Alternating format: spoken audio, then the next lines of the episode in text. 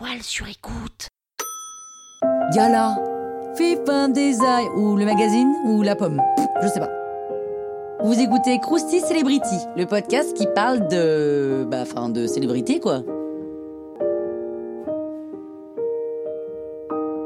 Elena Ivanovna Diakonova, dite Gala, est née le 7 septembre 1894 en Russie. Elle grandit à Moscou, son père disparaît alors qu'elle n'a que 11 ans. Sa mère convole en deuxième noce avec un avocat qui participe à l'éducation d'Elena. L'entente est totale entre le beau-père et l'enfant. Étudiante brillante au lycée MG Brukolenko et fan de culture, de livres et d'érudition, l'impétueuse et la rebelle gagne le droit de jouer la prof à domicile.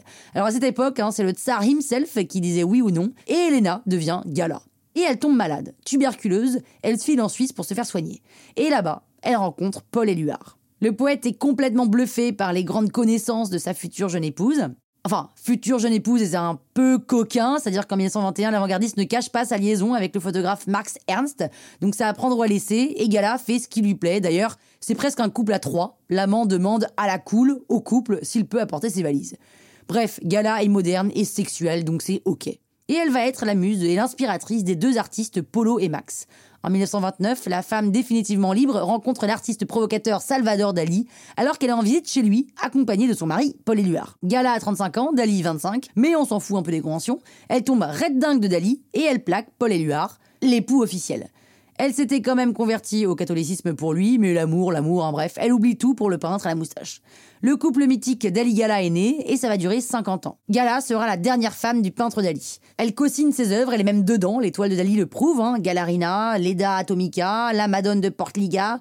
Gala est pas du tout conformiste, artiste, muse, cultivée, sophistiquée, elle est intelligente, déterminée, ambitieuse, mais Gala est encore plus que ça. En fait, elle est énigmatique, ambitieuse, dominatrice, cynique, et sa propre image compte beaucoup. Son péché mignon, c'est de poser. Peinture, photo, tout y passe du moment qu'on peut capturer son reflet. Man Ray et Max Ernst s'éclatent à la prendre en photo. C'est justement la photo qui va contribuer à la grande popularité du couple Gala-Dali.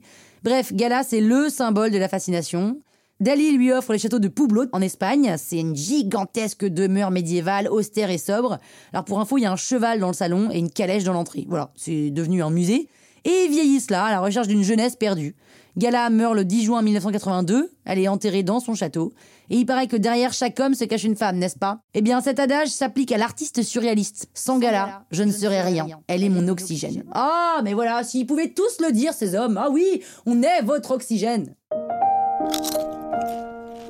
Hein